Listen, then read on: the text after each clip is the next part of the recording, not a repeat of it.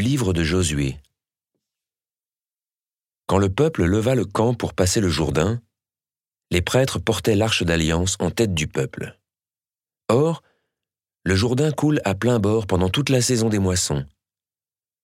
Dès que les prêtres qui portaient l'arche furent arrivés au Jourdain, et que leurs pieds touchèrent l'eau, les eaux s'arrêtèrent en amont et se dressèrent comme une seule masse sur une grande distance, à partir d'Adam, ville voisine de Sartane. Et en aval, les eaux achevèrent de s'écouler vers la mer de la Haraba, la mer morte. Le peuple traversa à la hauteur de Jéricho.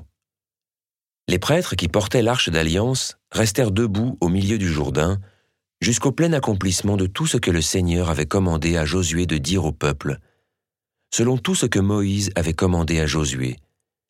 Et le peuple se dépêcha de passer. Et quand tout le peuple eut fini de passer, l'arche du Seigneur passa avec les prêtres et reprit sa place en tête du peuple.